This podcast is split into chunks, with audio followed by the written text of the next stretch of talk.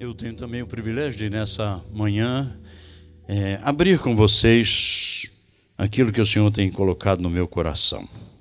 Perguntei ao Senhor porque Ele me passou essa mensagem nessa manhã. Eu sei que a maior parte daqueles que se encontram aqui são pessoas que estão vindo adorar ao Senhor porque já tiveram um encontro com Cristo, já o conheceram de forma pessoal mas nessa manhã eu tenho um, um recado.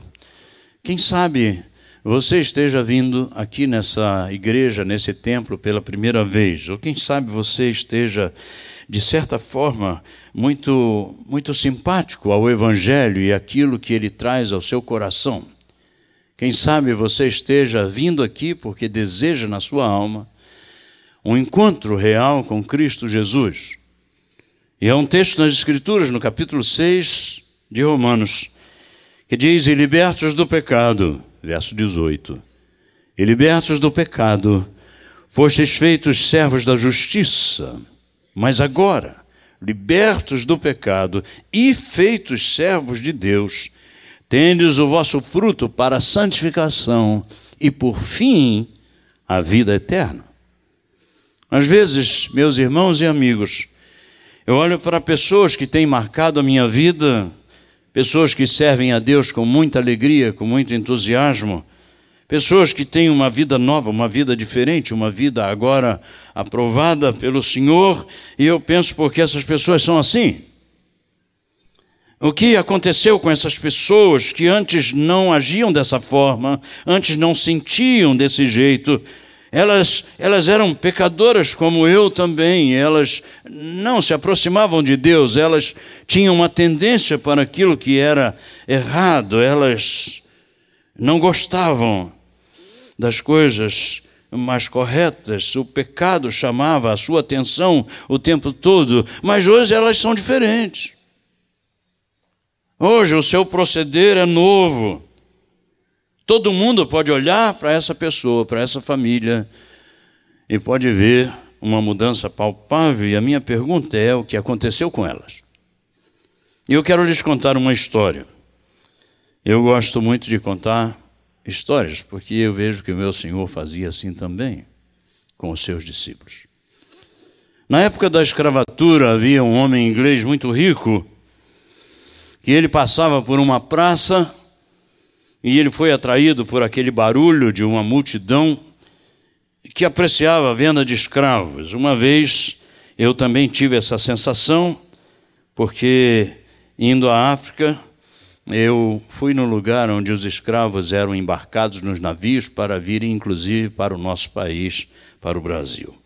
Aquele homem ficou muito chocado ao se aproximar daquele palanque onde os escravos estavam sendo vendidos, porque estava ali uma jovem, e essa jovem muito bonita, muito forte, mas ela estava muito tímida, ela estava com muito medo, ela estava com raiva dos homens por causa dos seus pensamentos a seu respeito. Eles estavam dando lances, e os seus lances eram carregados de maus pensamentos. E ela, entendendo aquilo, estava ali, pobrezinha, tremendo. Então aquele senhor inglês se apiedou dela e ofereceu um lance que nenhum outro poderia cobrir. Ele era rico. E então ele comprou aquela moça e a levou para o seu escritório. E os seus funcionários a puseram bem na frente da sua mesa. E quando ela estava cabisbaixa na frente da mesa, esse senhor inglês pegou um papel e ofereceu para ela. Ele disse: Está aqui, minha filha, eu quero lhe dar esse papel. E ela virou-se para ele e cuspiu no seu rosto, e a cusparada escorreu por sua face. E ela ele puxou o lenço, limpou tranquilamente, e outra vez estendeu o papel para ela e disse: Moça, pegue o papel. Eu quero lhe dar esse papel de presente. E ela outra vez cuspiu no rosto dele, e a cusparada escorreu. Ele mais uma vez pegou o lenço e limpou a sua face. Então ele virou-se para ela e disse: É, você não compreende mesmo, não é, minha filha? Se você soubesse que papel é esse que eu estou lhe dando, a sua atitude seria diferente. se você soubesse o significado desse papel, você não cuspiria no meu rosto, mas você está muito aturdida, você está com raiva dos homens e você pensa que todos os homens são iguais. Sabe o que é esse papel? E ela, de cabeça baixa, com raiva ainda de todos os homens, ele disse: Minha filha, esse papel é o documento da sua compra. Esse papel é o documento que eu estou lhe dando. Com esse papel, nunca mais ninguém poderá comprá-la. Você terá a sua liberdade e você poderá ir e vir para qualquer lugar. Você será dona do seu próprio nariz, em outras palavras. Então, ela estava de cabeça baixa com raiva. A sua raiva foi passando e ela levantou a cabeça, olhou para aquele homem atrás da mesa e ela disse: Por favor, o senhor me perdoe. Muito obrigado. Muito obrigado. Eu posso lhe fazer um pedido? E ele disse: Claro que sim, moça, pode fazer o pedido que você quiser. E ela disse: O senhor me permitiria, a partir de hoje, ser sua escrava para sempre? E eu fico pensando, meus irmãos, no significado dessa história na minha vida e na sua vida também. Eu tenho algumas aplicações rápidas para essa manhã com relação a essa história. A primeira é sobre o amor de Deus. O que você sabe sobre o amor de Deus? Olha, deixa-me dizer uma coisa. Eu tenho certeza absoluta, e creio que você também, que eu jamais poderia entender o amor de Deus por mim mesmo. Mas um dia, o Senhor, Ele mesmo, Ele se revelou a mim e Ele revelou o seu amor para mim. Muitas pessoas, elas estão sendo buscadas por Deus, mas elas ainda não entenderam o seu amor. Elas, elas não entenderam a bondade do Senhor e elas o rejeitam. E elas cospem no seu rosto porque não entendem o seu amor. Elas acham que Jesus é um homem como todos os outros que zombam de mim, que querem o meu cadáver na sepultura. Eles acham que Jesus é uma falcatrua como, como a pessoa que está mais próxima de mim. Você sabe que Deus criou todas as coisas e fez o homem à sua imagem e semelhança. No livro de Gênesis é muito claro isso para o seu coração e para o meu. E esse homem criado por Deus, a sua imagem e semelhança, ele tinha toda a liberdade, ele tinha comunhão com Deus, ele vivia em paz, ele, ele estava livre. Mas o diabo tentou, ele caiu pelo seu próprio pecado, desobedeceu a Deus e isso não foi bom. Então ele experimentou vergonha que nunca tinha experimentado na sua vida antes. A mesma vergonha que nós hoje experimentamos quando erramos com o nosso filho, quando alguém erra com a sua mulher, quando alguém diz alguma coisa errada com seu amigo. Então ele passou a ser um, um pecador necessitado de perdão, porque ninguém vive sem perdão. Você já viu quando em algum momento você, por alguma razão, fala um pouco mais asperamente com a sua esposa? mas ela é a sua mulher. Você a ama. Você não consegue. Você vai lá e quando você volta, você diz: tem que acertar com essa mulher, porque ela é o amor da minha vida. com seu filho, você chora com ele. Decepcionado consigo mesmo, você necessita o seu perdão. Compreende isso, não é? E esse homem está nessa situação diante de Deus, carente de perdão, de limpeza de alma de liberdade outra vez. Então, João capítulo 8, verso 34 diz: Em verdade, em verdade vos digo que todo aquele que comete pecado é o quê? Escravo do pecado. Meus irmãos, nós não somos escravos como aquela mulher era sendo vendidos. Mas nós somos escravos, todos nós, por causa do pecado que assola a nossa alma. Então Deus vem se revelar em amor para nós. Ele vem tentar nos resgatar, ele vem através de seu filho Jesus, que fez propiciação por nós, que derramou o seu sangue, porque sem derramamento de sangue não há perdão de pecados. Então não importa se você estava exatamente como Adão, porque a Bíblia nos diz que por um só homem entrou o pecado no mundo e pelo pecado a morte, e assim a morte passou a todos os homens, porque todos pecaram, Todos pecaram, todos pecaram e destituídos estão da glória de Deus, longe do Senhor. Mas Ele, no seu amor, nos vê naquele palanque sendo vendidos ao diabo. E Ele se apieda de nós. A segunda aplicação é sobre a escravidão do pecado.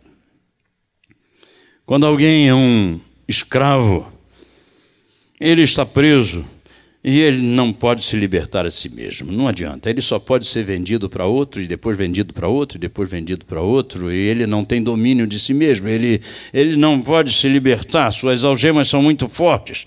Talvez você diga: Eu não consigo me libertar da pornografia. Eu sei, e não consegue mesmo.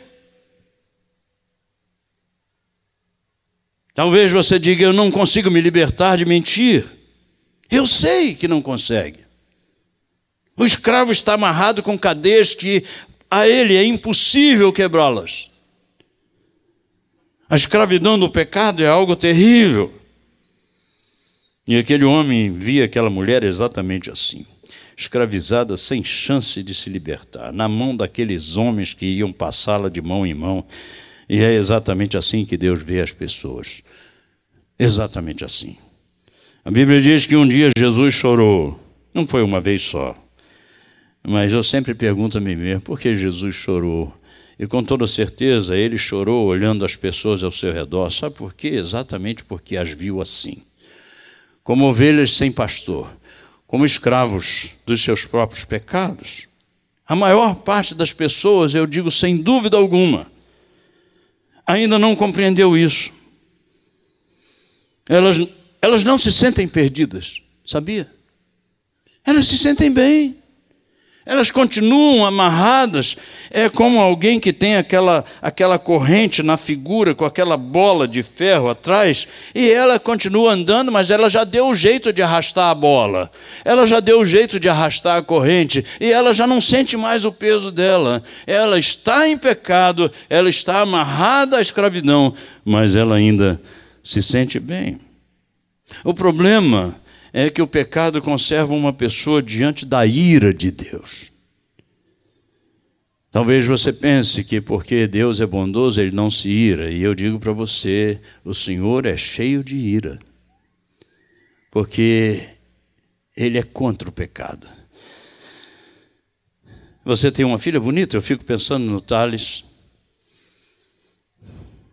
Eles têm a Aninha, eu estava vendo a Aninha tocando aqui, hoje a vi cantando ali, e eu estava admirando, porque eu tenho uma netinha é, mais velha do que a Aninha já, 15 aninhos. A Aninha tem 14?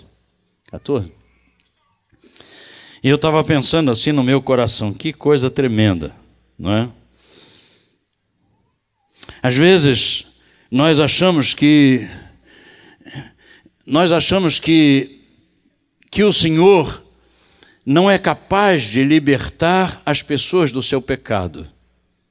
Mas Deus faz assim. Deus liberta pessoas novinhas, Deus liberta meninas, Deus liberta rapazes, Deus liberta homens já de idade, Deus liberta todo tipo de pessoas. Porque o diabo as engana. Ele não lhes permite ver ou sentir. Então ele sutilmente controla esse, esse mundo desse jeito e ele afasta as pessoas da verdadeira liberdade em Deus. Por isso, então, elas iludidas, elas não têm nenhuma chance de libertação ou resgate, elas continuam escravas, a não ser que apareça alguém muito especial.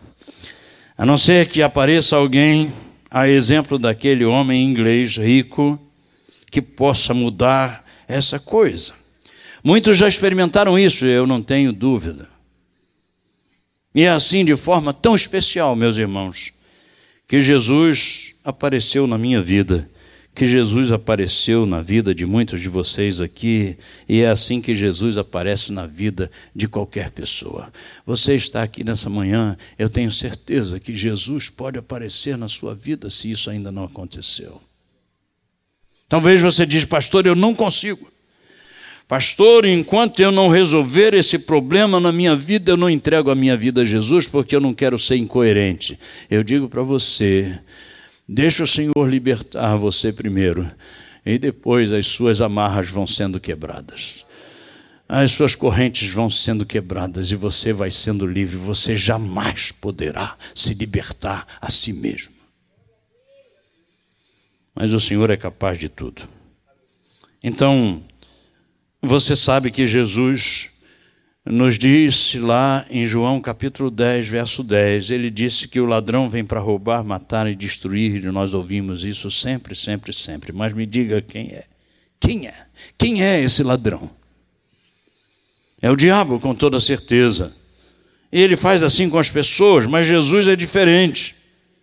Aquela mulher achava que todos os homens eram iguais, mas aquele senhor em inglês era diferente.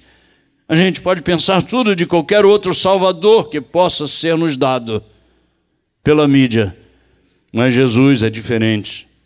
Ele veio para libertar as pessoas e eu lhe pergunto: você já tratou desse assunto com ele?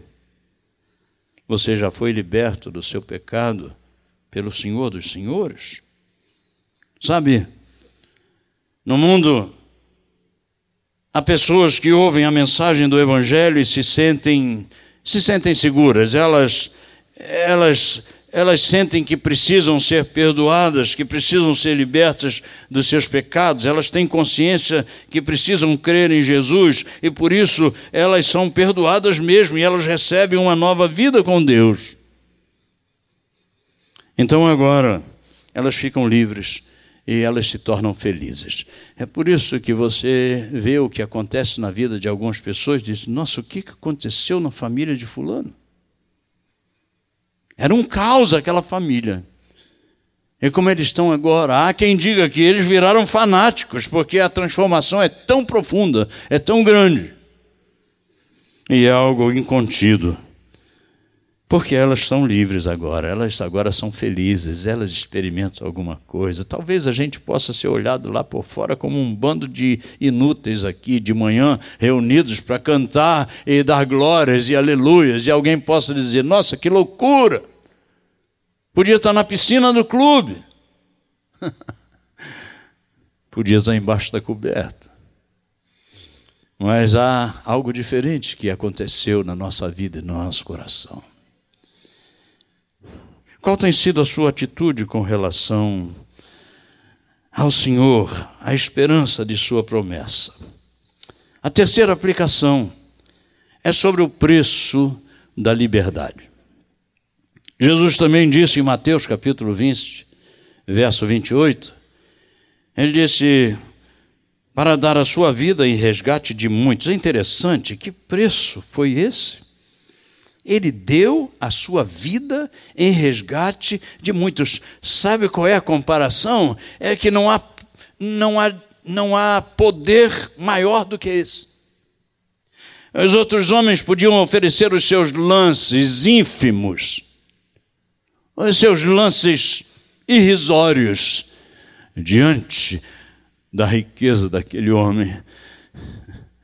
O diabo pode querer ceifar a sua alma as coisas do mundo podem fazer ofertas para vocês, tentações para vocês e para mim. E para mim. Mas quando o Senhor chega com toda a sua riqueza, a riqueza que não é dinheiro, a riqueza que não é nome, a riqueza que não é posição social, a riqueza que é a própria vida santa, é sangue puro vocês sabem o que acontecia. Eu fico pensando, as crianças saíram, lindo as crianças aqui na frente. E eu estava ali na minha oração dizendo: Senhor, conduz essas crianças. Conduz essas crianças, por favor. Não deixa que elas se percam. Mas eu fico pensando, meus irmãos, eu fico pensando que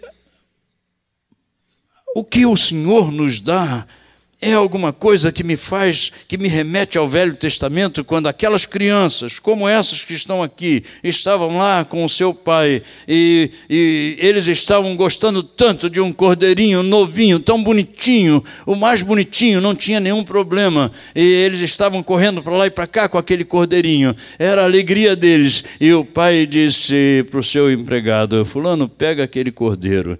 E a criança disse: O que vai fazer com ele? E o pai disse: Você, calma, filho, você vai entender. Um dia você vai entender. Mas esteja na cabeça daquela criança. Eles estão aprendendo e aquela ovelha é trazida e agora aquela ovelha é sacrificada. E como vai entender tal sacrifício na cabecinha daquela criança? Mas ele não fez nada.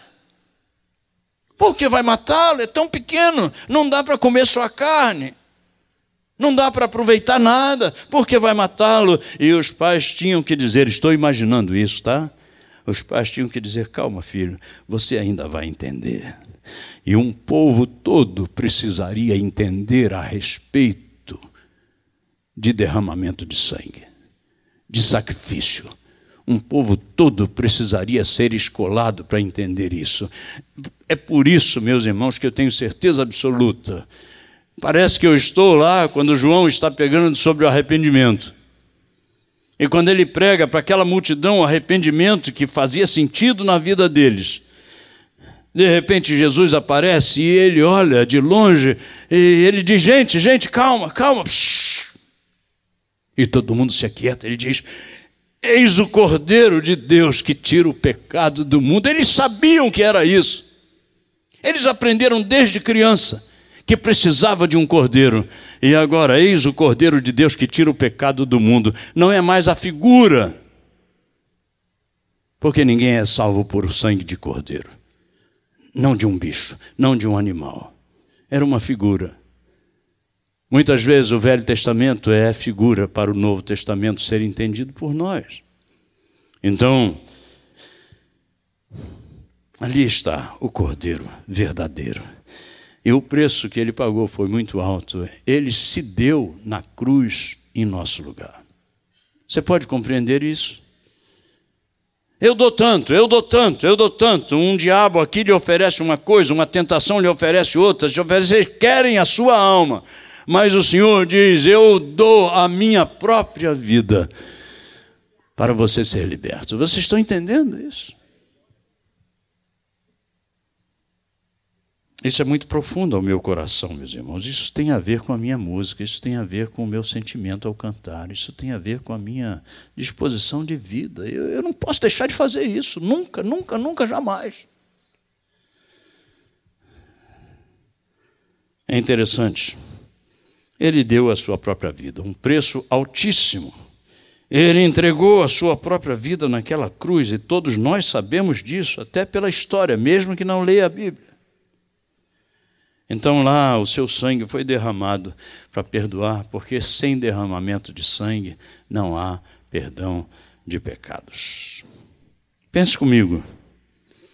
O sacrifício de Cristo lá na cruz foi substitutivo, com toda certeza.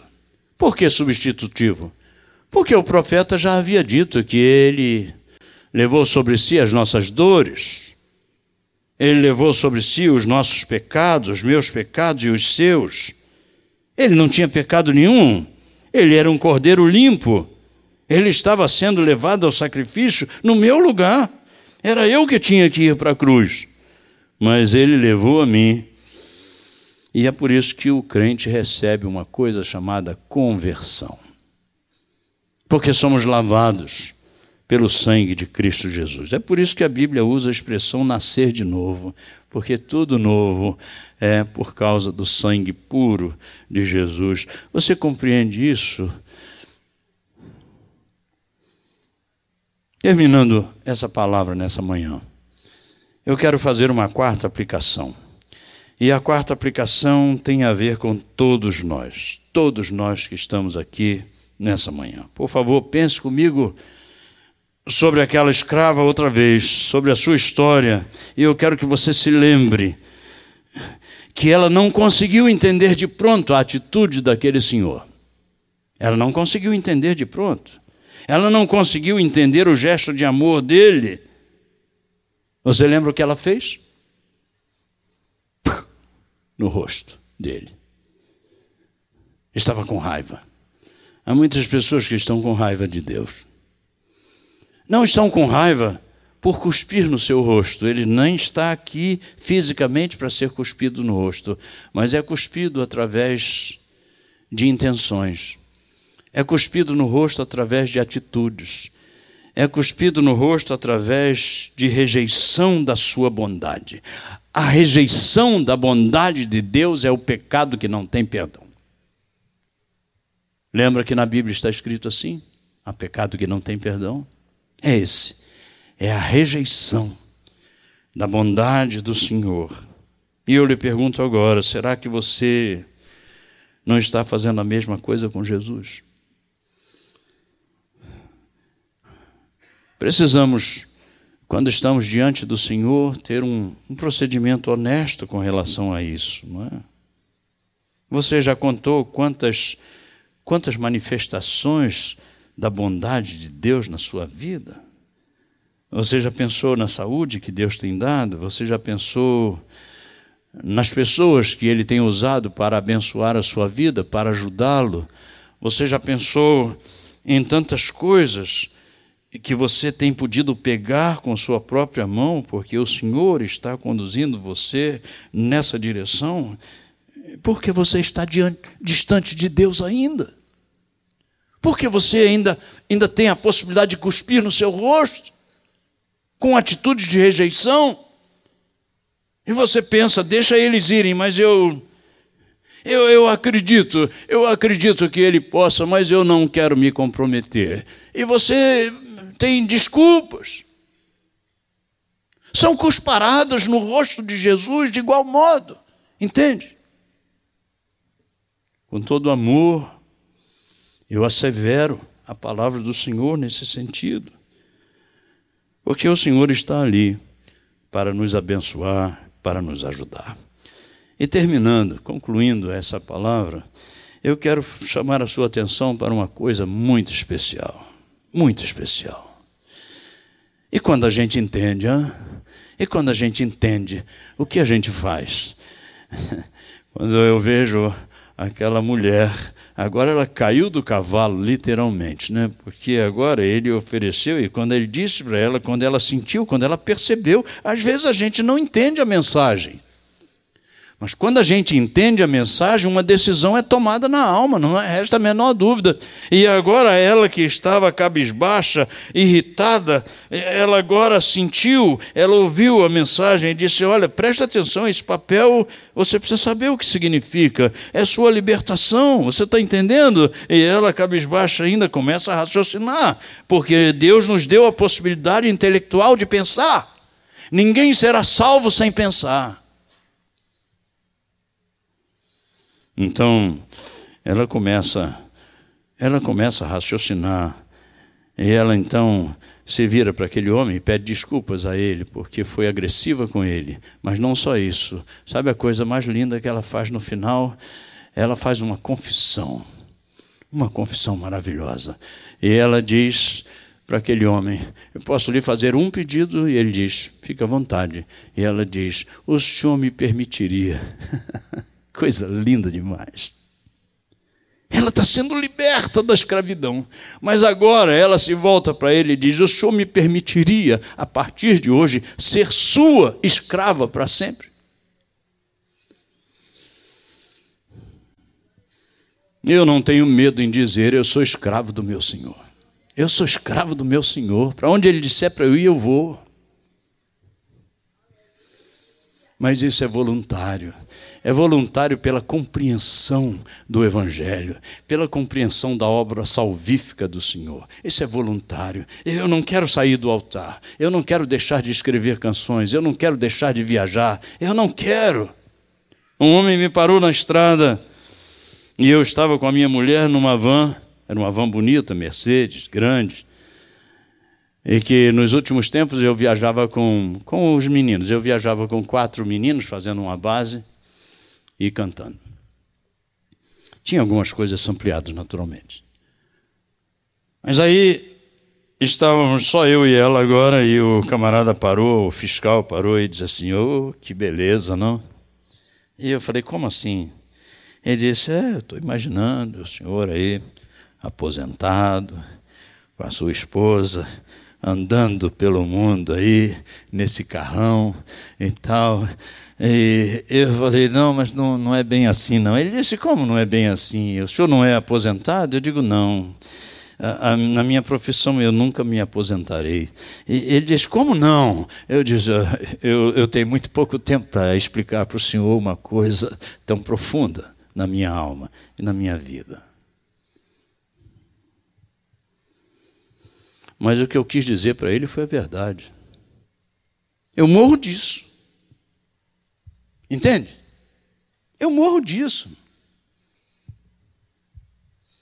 Mas ele não podia entender. Tinha que gastar tempo com ele para fazer isso e eu não, não tinha esse tempo. Qual é a sua, meu irmão e meu amigo? Qual é a sua? Qual é a sua? Diante do Senhor dos Senhores. Qual é a sua na história da sua vida? Diante de Deus. O que vai fazer diante desse que quer redimir a sua alma? Vai cuspir no seu rosto? Ou vai raciocinar, pensar, levantar a sua cabeça e dizer: Obrigado, Senhor, muito obrigado, muito obrigado. Posso lhe pedir uma coisa? E você diz para Deus, e Ele está louco para ouvir o que você vai dizer, e você vai dizer para Ele exatamente isso. Posso ser seu escravo daqui para frente na minha vida, e Ele vai dizer: Yes! Of course! Um dia eu aprendo essa língua. você sabia que eu faço minhas orações só em inglês? É, e você diz, é claro que eu sei, porque Deus entende de qualquer jeito, né? Eu digo exatamente isso. Quando eu não sei a palavra em inglês, eu digo em português, Deus é Deus. Graças a Ele. Eu não vou fazer um apelo para que você se levante do seu lugar e diga hoje: Estou entregando a minha vida a Jesus. Eu estou recebendo esse amor de Deus na minha vida hoje. Eu compreendi isso, pastor. Eu não vou fazer um apelo para você vir aqui na frente, não. Quando o Senhor converteu meu coração, eu era paraquedista do exército. E eu estava no hospital. Hospital Central do Exército no Rio de Janeiro. E ali o Senhor, minha mãe trouxe minha Bíblia eu já havia lido a minha Bíblia tantas vezes, porque fora criado desde criança na igreja. Mas daquela vez que eu peguei a Bíblia para ler, o Senhor falou de uma forma especial ao meu coração, como esse senhor inglês, e eu compreendi a minha escravidão. E eu pedi ao Senhor que me libertasse, e Ele o fez. Por isso que eu estou aqui hoje.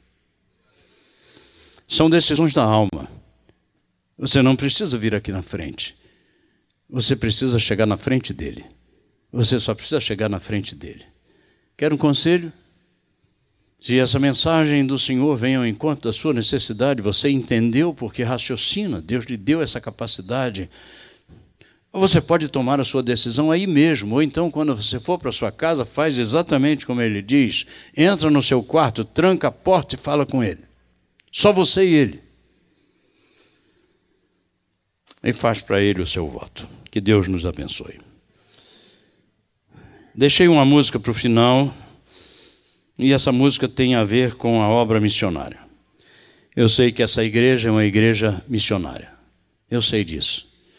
E eu compartilhei, não sei se eu compartilhei ontem a respeito do, dos índios aguarunas. Nós temos um trabalho no Peru que não tem nada a ver com música. O Senhor nos levou lá através da música, nos levou ao Peru e eu acabei conhecendo uma tribo indígena com 60 mil pessoas. E o Senhor nos deu a chance, o privilégio de começar a trabalhar para traduzir a Bíblia na linguagem deles. E nós já temos quase toda a Bíblia traduzida mesmo, e já foram, já se passaram sete anos. E pessoas têm sido chamadas para ajudar nesse trabalho. Ah, não creio ter ainda fora do Brasil, qualquer pessoa que esteja cooperando nessa obra. Cooperando em oração, cooperando financeiramente, quem sabe quem sabe alguns daqueles soldados que Deus já separou para a salvação daqueles índios lá, nesse trabalho de tradução das Escrituras, esteja aqui hoje sentado nesse auditório. Eu não sei. Mas se tiver, eu sei que o Senhor vai tocar o seu coração de forma especial para isso, e se o fizer, faça contato com o seu pastor. Faça contato com o seu pastor. Diga, pastor, o, o carequinha lá falou sobre sobre a questão dos índios lá e eu eu senti Deus tocar o meu coração. Eu quero saber mais sobre isso e eu passo para ele todas as informações para ele repartir. Será uma bênção ah, isso para as nossas vidas.